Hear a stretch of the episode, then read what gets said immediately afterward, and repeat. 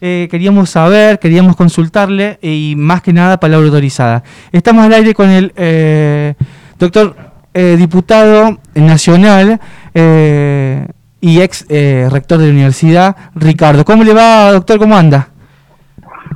¿cómo, ¿Cómo están ustedes? ¿Qué tal, Rodrigo? Buenas tardes. Un gustazo hablar con, con Radio Rebelde. Bueno, la, pregunta obligada es eh, las paz para usted y de qué manera lo vio, de eh, cómo, cómo se, se, llevó a cabo la votación, tanto provincial como nacional. Eh, hemos sentido, hemos tenido alguna información que ha sido bastante irregular lo que ha pasado con, con, con las paz.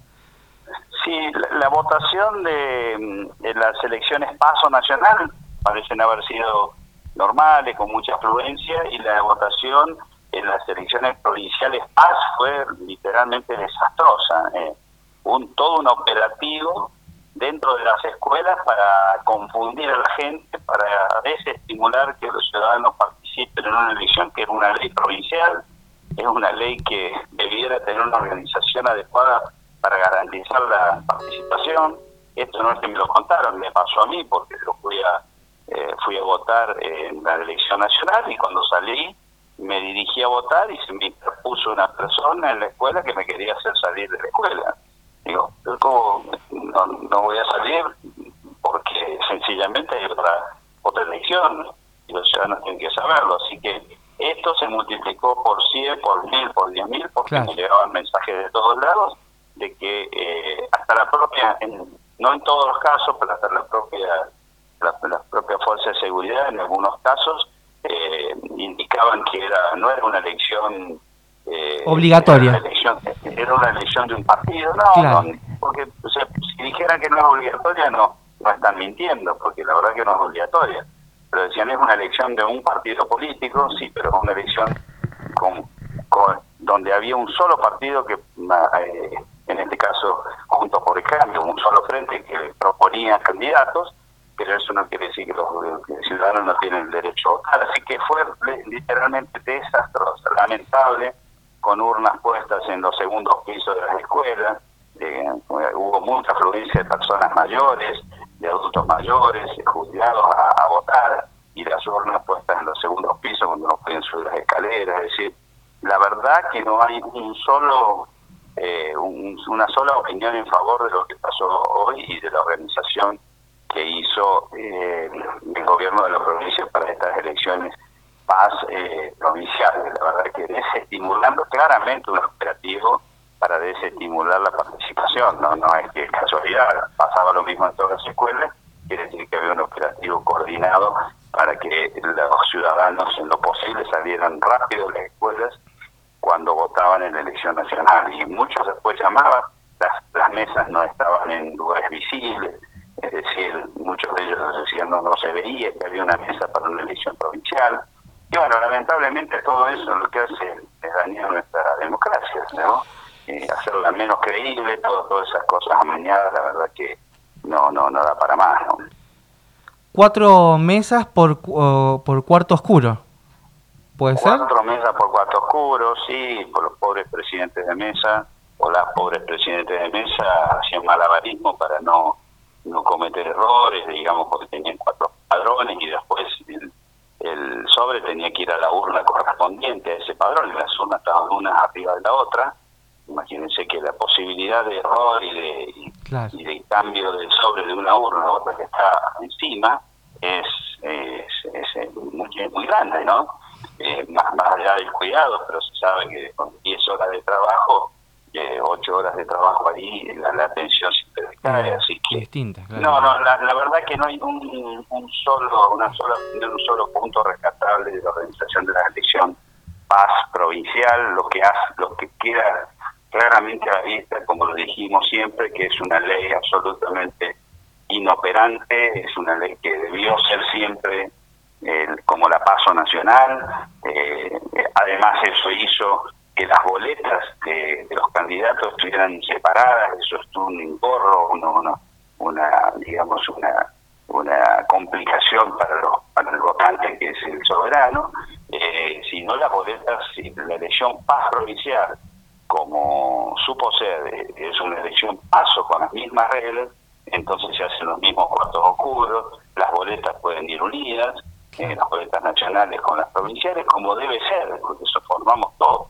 parte del mismo frente político. ¿no? Y hubiera sido un poco más, más simple. Sí, una cosa más simple, o sea, más simple para el ciudadano y menos engorrosa y además menos onerosa para el Estado, porque eso es un gasto para el Estado. O sea, todo esto que se hizo son miles de personas destinadas a armar miles de mesas paralelas, imprimir padrones, hacer imprimir boletas innecesariamente, es decir, bueno, la, infinidad de correlatos que tiene eh, negativo una mala decisión, una mala ley, que queda claro que San Luis hay que eh, derogar esa ley y hacer la ley como tiene todas las provincias y como tiene la nación para que haya coherencia. La gente está podrida de estas cosas, está cansada, que, que, le, que le confundan la vida. Encima que está, está digamos, con, con rabia, con angustia, encima, eh, que le que le hagan la vida imposible el día de votar. Es decir, que no, no hace falta analizarlo mucho, es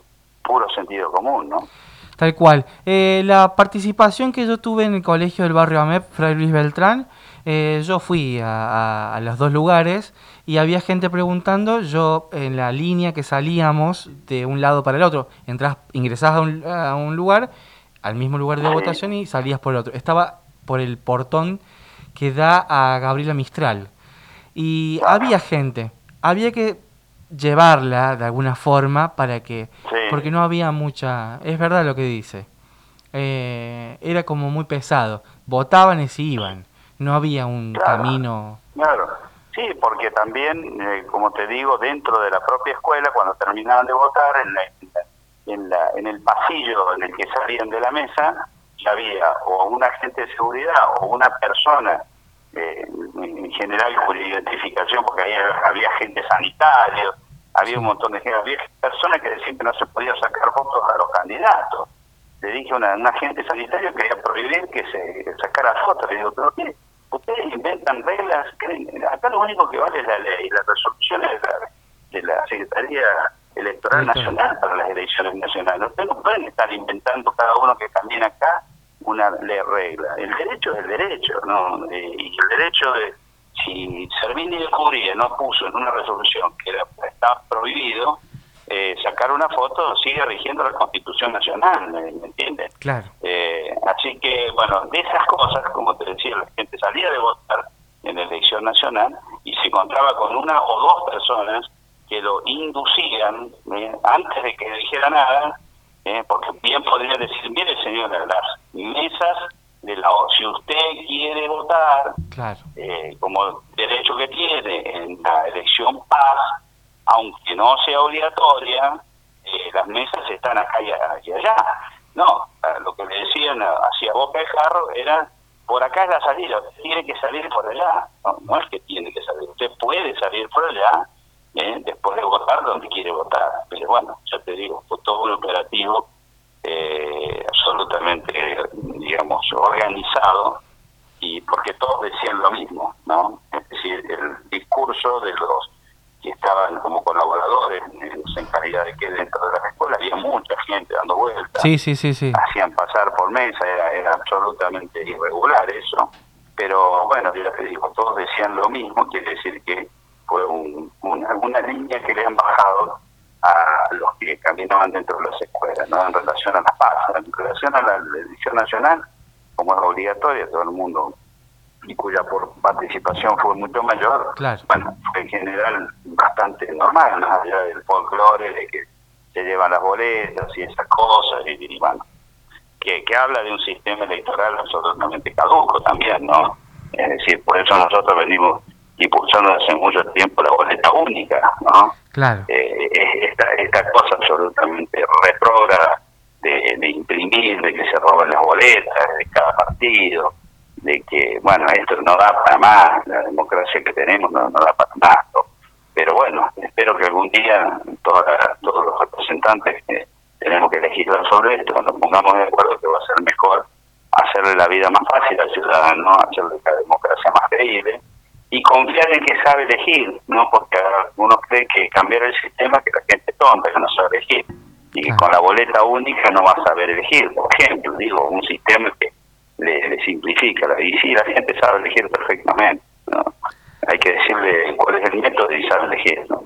Sí, se sigue, eh, cuando uno entra a votar, la sensación que siempre tiene es tratar de hacer las cosas mejor posible porque no sabes bien, eh, las sensaciones no sabes dónde va el voto. Eh, y eso es, eso es interesante lo que plantea usted y espero que se haga. Nosotros eh, estamos de alguna forma llevando a cabo esa, esa cuestión también, que sea una boleta un poco más ordenado.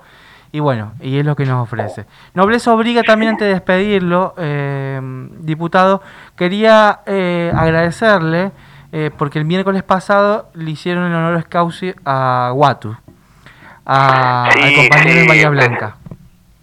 No, el, el, agradecido soy yo. Sé que eh, Juan eh, Juan Larrea, amigo y diputado y militante de esta causa de que, bueno, de, por décadas, eh, me mandó la invitación, también me la mandó la invitación el rector de la Universidad del Sur. Yo ese día estaba en el interior y, tuve toda la intención de conectarme, pero me tomó, en, les digo, en la punilla, entonces no tenía forma de conectarme para para participar de ese acto tan eh, tan relevante, tan profundo que fue el reconocimiento a un eh, alumno de la Universidad Nacional del Sur, Huatu, eh, asesinado y mandado a asesinar por, las propias autoridades de la universidad, algo que, que esta reparación histórica creo que va a impactar en todo el sistema universitario nacional, porque tenemos casos en todas las universidades, Así que yo felicito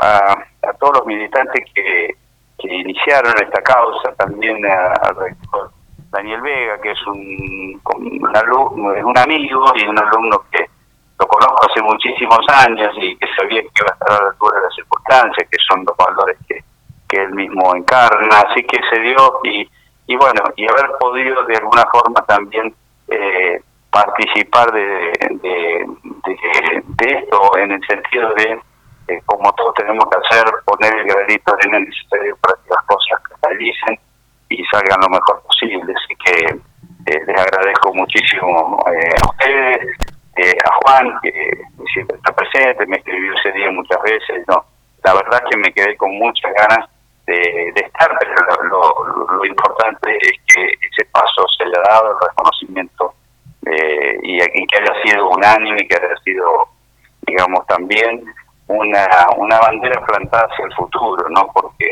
la memoria eh, es la construcción de, es el cimiento básico de nuestro futuro. Justicia, verdad, memoria, eh, esos pilares son cada vez más fuertes y los tenemos que hacer todos desde el lugar que nos encuentren.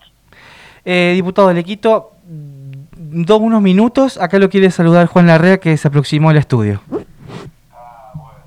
¿Qué tal, eh, José Luis? Eh, bueno, eh, rompiendo algunas de las normas de seguridad que hemos tenido, hoy vinimos a votar, así que aprovecho la circunstancia, paso por aquí por el estudio y no puedo dejar de saludarte. Estuviste presente en el acto del día 8, se mencionó tu participación y, y realmente mm, necesitamos manifestar eh, que ha habido una, una, presencia y una gran repercusión eh, de toda la comunidad universitaria, pero no únicamente universitaria. Eh, y le ha dejado una gran responsabilidad, como señalaban algunos de los miembros del tribunal. Hoy en día la Universidad del Sur ha puesto la vara muy alta, así lo planteó Marimachi, conocido investigador de CONICET y compañero nuestro de la Universidad del Sur. Entonces, eh, ahora falta completar esto porque ese mismo día eh, se mencionó, se leyeron todos los nombres de prácticamente 90, hay de los cuales 53 son alumnos, pero hay también profesores, graduados, eh, estudiantes secundarios de las escuelas medias de la universidad que han sido asesinados. Entonces, a partir de eso, bueno, eh, organizar como corresponde el reconocimiento a todos eh, las víctimas, no únicamente los que fueron asesinados, sino también los que mm, fueron cesanteados, fueron expulsados, fueron perseguidos, en fin. Y, dejar esto ya como una marca para que las otras universidades, en particular las estatales, hagan lo propio. Y yo quiero recordar algo, lo importante que fue que la Universidad Nacional del Sur hiciera esto, porque eh, en este momento se está discutiendo con la Universidad del Salvador en la necesidad de que le retire el honorius causa que el 25 de noviembre del 77 le dio al dictador Macera. Eh, esta es una deuda muy grande que tiene, en este caso, la educación privada eh, con sus estudiantes y en particular con el pueblo de la nación, ¿no? porque haberle dado eh, un profesorado honores causa a Macera es una cosa realmente horrorosa, repugnante. de, de, desprestigio hecha por el suelo la, universidad eh, argentina, no importa si sea público o privado, no, puede, es, un acto que hay que repararlo inmediatamente. No, no, es, como decimos, no encuentro la palabra eh, vos dijiste horrorosa, eh, bueno, le cabrían muchos calificativos, pero es tremendo. Eh, comparto eso, eh, Juan, eh, me sumo a esa a esa causa también, de donde pueda ayudar, como ciudadano nomás, como mi función de legislador. Ya dije que me parece que tenemos esto, ha sido histórico lo que, lo que han hecho los colegas, todos ustedes y la universidad, la Universidad Nacional del Sur, y bueno, revitaliza toda una lucha, una lucha por, por una causa que no solo no debe apagarse, sino que creo que para las nuevas generaciones eh, escarbar en la historia, esta historia horrorosa, tremenda, y condenar a sus responsables, ¿no? incluso los que están muertos, sacándole los títulos que en este caso le ponen una mancha una mancha asquerosa a, la Universidad Argentina, sea público o privada, no en este caso de Salvador. Así que me parece eh, me parece absolutamente imprescindible y que sea hecho rápido, ¿no? En esta eh, sesión, que yo no puedo dejar de decir que fue una sesión solemne realmente, pero no de la solemnidad, digamos, tradicional, sino eh, por lo que representó es decir, casi 50 años, 46 más exactamente, eh, arrastrando esta terrible situación. Eh, ahí también participó la diputada Graciela Landricini. y yo sugeriría ¿no? Eh, que los universitarios que realmente tienen un, alto, alto, impacto de sensibilidad por este tema se dirijan como corresponde, es decir, promover una acción parlamentaria, en definitiva, sería lo conveniente para que la Universidad del Salvador se haga responsable de esto, ¿no? Porque está haciéndose la desentendida. Y yo creo que no podemos perder tiempo. Eh, la Universidad del Salvador le tiene que retirar de inmediato este título de honor que le dio eh, muy malamente al dictador Macera. Bueno, sí, sí, eh, tal cual, ¿no? Lo dejo como sugerencia. Compartimos, la la Comisión de Ciencia, Tecnología e Innovación, que, que, me toca presidir, eh, y además eh, compartimos también el, espacio de representación de la Cámara en, la, Comisión Nacional para la Elaboración del Plan Nacional de Ciencia y Tecnología, así que sé que es muy comprometida, me voy a poner en contacto con ella y vamos a movilizar desde nuestro lugar podemos hacer para poner esto en la mayor evidencia posible y que la universidad haga lo que tiene que hacer, que es reparar ese esa, esa mancha, ese acto horrendo que es con un título universitario de la universidad que, realmente es una de las instituciones en el descrédito de muchas instituciones del país, es la institución con más credibilidad pública, así que eh, no, no puede dejar de, de no hacerse. Eh, y, El Salvador tiene que dar marcha atrás, creo que además la prestigiaría y la, la pondría a la altura de los, de los tiempos, ¿no? En una opinión ya personal sobre esto, pero definitivamente lo comparto. Bueno, estamos de acuerdo entonces, esperemos poder llevarlo adelante. Eh, te devuelvo con los compañeros eh, de la cooperativa Radio Rebelde, te mando un gran abrazo y, y éxito en la jornada es que va a ser el éxito de todos. muchas gracias. A vos, hasta luego.